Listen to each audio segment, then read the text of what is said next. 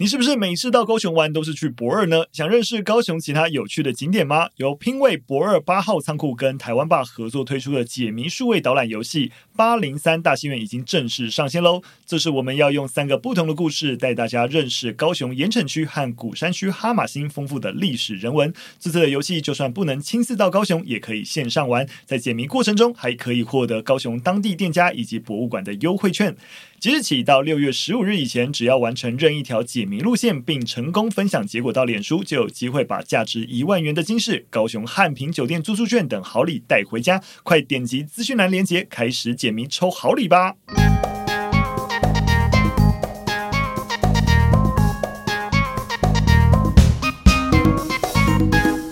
欢迎大家收听聊聊教育吧，我是主持人肖雨辰。大家好，我是一心老师。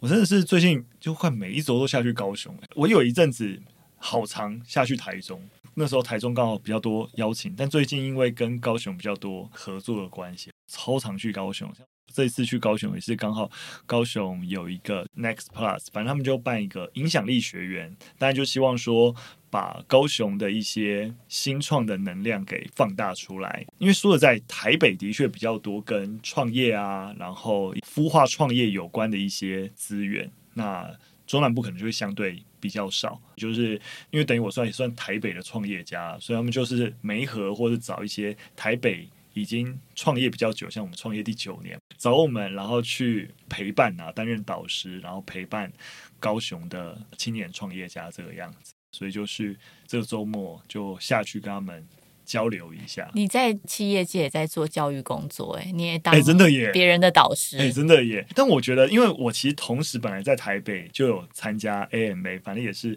创业摇篮计划，也在那边当学生。所以你知道我说，就是我觉得在那个氛围底下，其实就也不是说真的谁跟谁学，大家其实就是彼此都在这个目标，想要把自己的事业做好，然后我们也期待各自把自己的事业做好，哎，整个台湾的一个产业环境也会变得更好。在这个方向底下，其实大家有点互相帮忙啊，就大家互相分享、互相交流、互相帮忙，所以也是蛮有那种是真的。说教学相长嘛？对对对，我刚刚就想到这句话，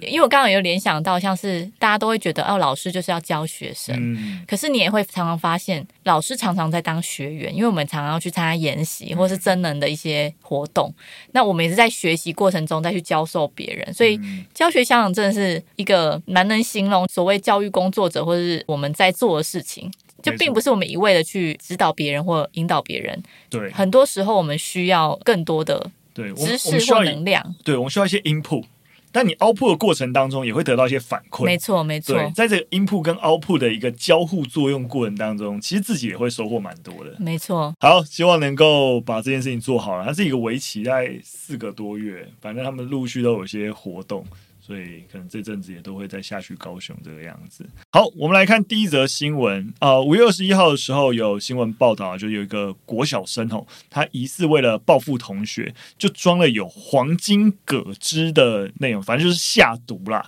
台中市的教育局也证实了这件事情，要展开辅导跟调查。那基本上应该就是同学跟同学之间有摩擦，算是国小，但是高年级生啦。那有摩擦以后啊，他就跟班上的同学开始在网上搜取毒物有关的资料，然后像什么姑婆芋啊、夹竹桃啊，把这些植物的汁液就是渗进他们想要害的同学的水壶当中，最后是用黄金葛汁啦。那结果这个被害的同学啊，喝下后也真的感觉身体不适。是，那听说那个量级不是很高啊，听说那个加害的同学还想继续这么做，结果被其他同学发现，所以就罢手。那当然，被害家长后来就报警处理啊。不过因为行为人是小学高年级嘛，未满十二岁，所以警方依规定只能是进行校安通报。被害的学生虽然健康没有大碍，但心灵受到创伤了。家长也提出了疑似霸凌事件的申请。那目前呢，整个程序还在后续的调查当中。这个新闻让我想到，我国小的时候，我们班的男同学他们在霸凌别人的时候，也做出大概类似这样子恶劣的事。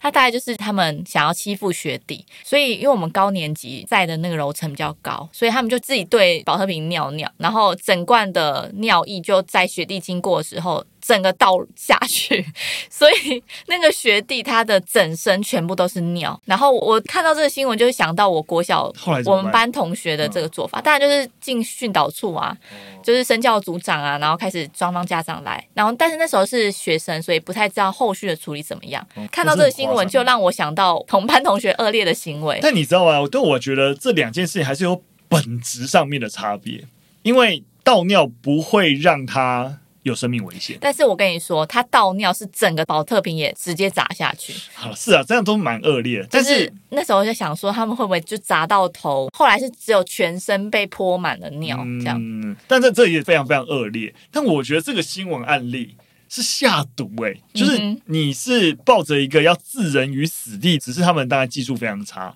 那个危害是可能是终身的。对，但我在想，是国小生他们在做这件事情的时候，他们不知道后续的那个严重性。嗯、我举个例子，就是其实我们我任教的国中也有一个状态，是有个孩子他需要轮椅跟一些辅助的器材才能够行走，嗯、所以他把他的辅具放在班级的外面，等于是走廊上。嗯、班上有男同学非常的不喜欢这位特殊生，所以他们就有密谋，在大家看不到的时候去把。辅具的螺丝要把它解开，嗯、然后但这件事情我们有及早发现，因为班上其他正义人士就跑来跟我们就是辅导处的跟导师讲，嗯、所以我们有及时出手，才没有让这件事情就是酿成大错。嗯、可是你可以想象是在辅导过程当中，这位孩子他其实不知道这件事的严重性，就是有点类似这个新闻一样，他不知道说我今天做这件事情，他可能是有点半开玩笑，或者就觉得说，哎，听说黄金葛可以下毒，我就给他这样子加，嗯、但是他不知道。说后续可能会置人于死地，或者是会让人产生更不好的行为，他们其实没有后设认知到这样的情况。所以，当然，我觉得说家长提出霸凌是理所当然的。可是，以教育现场我这个老师来讲，我会觉得他们不知道严重性。嗯，我理解。这边顺着刚刚提的也讲一下，因为家长提出的是疑似霸凌事件的一个申请，的确就刚才讲的，家长会提出这样子也是蛮合理。但你也会发现，该有的用词啊。不是认定这是霸凌事件哦，叫做疑似霸凌事件。这也是只要听到校园中类似这种事情啊，大家也不要太轻易的把霸凌这两个字拿来使用。哦我被欺负就要霸凌，被欺负不一定是霸凌，因为如果你们同学之间彼此打架，你会不会觉得你被同学欺负？也会嘛，对不对？但你会还手，就是彼此之间有人被欺负，这很有可能是。学生之间的纠纷，但霸凌相对明确的定义是在于，就是说被欺负的状态，它有不对等的情形，例如说体型上的不对等，你根本毫无还手的可能性，单方面的被欺压，或是氛围上多数对少数。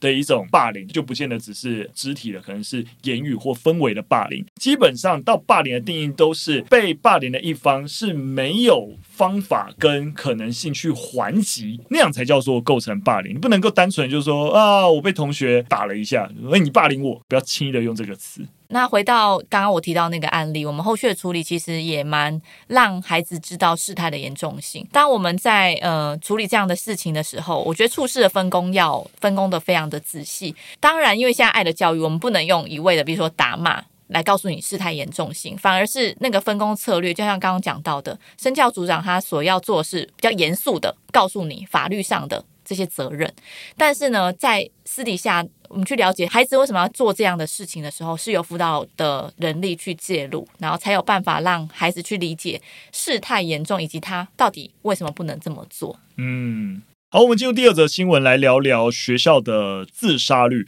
卫部统计啊，零到二十四岁的自杀死亡率啊，连续五年都是处在上升的状况。长期而言啊，零到十七岁自杀死亡人数也是微幅的增加。面对这样的情况啊，差不多五月底的时候，立法院的教育及文化委员会啊，也召开了相关的公听会，想要来讨论怎么样能够防止这件事情啊。那教育部也表示啊，就是目前其实是有。订定校园学生自伤三级预防的工做计划，那当然是希望能够推动预防性的辅导啊，啊介入性的辅导啊，或是已经如果说发生相关事情的一个处遇性的辅导的一些工作模式啊，那也会积极的配合卫福部那边的一些作为。那其实与会的学生代表跟学者其实提出现场蛮多的疑问啦，也就是说，现在运行的三级辅导机制是有待改善的。大概先跟大家讲一下，比如说像初级性辅导，比较像是导师这一边，他可能在学生还没有发生任何事件的时候，就是以发展性的辅导为主，就是增进学生的心理健康啊，免于自我伤害，这比较是归类在导师这一块。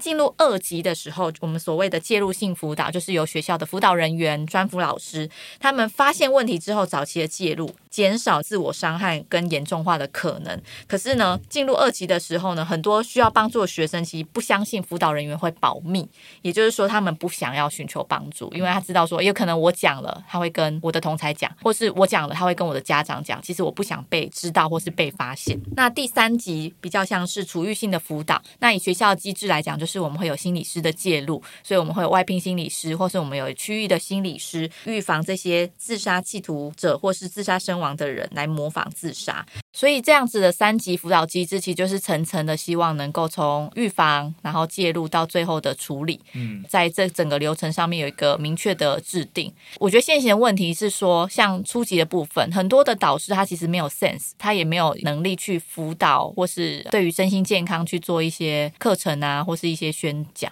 也就是说，这三级即使有制定，可是并没有执行的非常的彻底。那另外呢，学生代表跟学者他们有表示说，自杀防治应该要检讨的是校园文化。常常我们在遇到事情的时候呢，会要求学生写自述书啊，或是用记过的方式。那这样的机制可能会是压倒学生的最后一根稻草。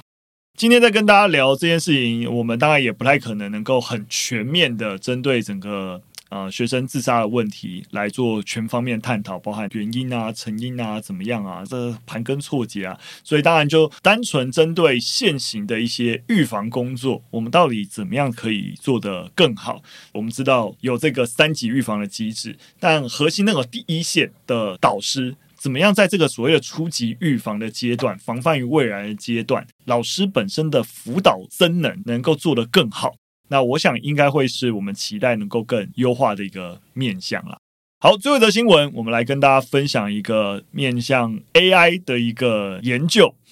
那这是一个查尔摩斯理工大学啊，近期针对瑞典他们国内大概六千名学生去进行调查。那主要是在调查在高等教育的一个环境当中，目前学生对于 AI 的使用态度。那这是欧洲第一个在这个相关主题的大规模调查，所以我们大家可以感受到，其实就蛮新的，就是说，哎，现阶段这个 AI 的浪潮这么明确。那除了学校单位，当然就有各种我们之前分享过对于 ChatGPT 的影响之外，哎，到底学生是怎么看这件事情的呢？那当然你会发现啊，多数学生百分之九十五的学生对 ChatGPT 都是非常熟悉的，大部分过半啊，大概五十六趴的学生也对于在学习当中使用这样子的一个 AI 工具是怀抱比较积极的态度的。那甚至当中有三十五趴的学生是定期都会在使用 ChatGPT 的。那顺着这个方向，你会发现六成的学生也是反对学校禁止使用 ChatGPT，或是整个七十七趴的学生啊，也反对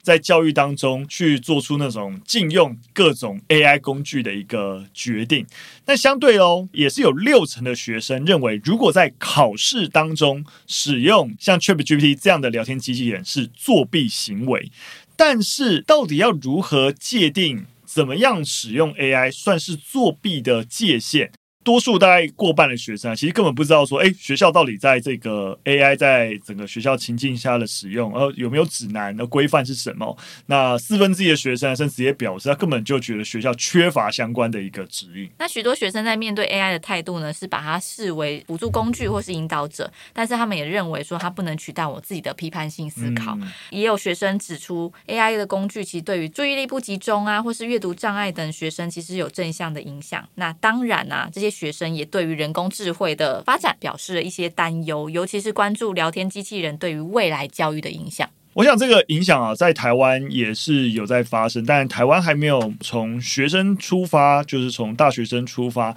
对于整个 AI 比较普遍的一个调查。那相信未来可能会有啊。那我觉得毕竟学习还是以学生为主体。当我们一直在思考 AI 工具在学校的一个应用啊、考试的规范啊，其实多掌握了解学生看待这件事情的想法啊、态度跟他们在意的事情，我觉得对于相关的政策制定是有帮助的啊。所以这边就分享目前现阶段欧洲主要的一个研究成果，让大家稍微知道一下。好的，那我们今天的分享就到这边，非常感谢大家收听。如果有任何的建议跟想法，都可以留言告诉我们。下次再见，拜拜，拜拜。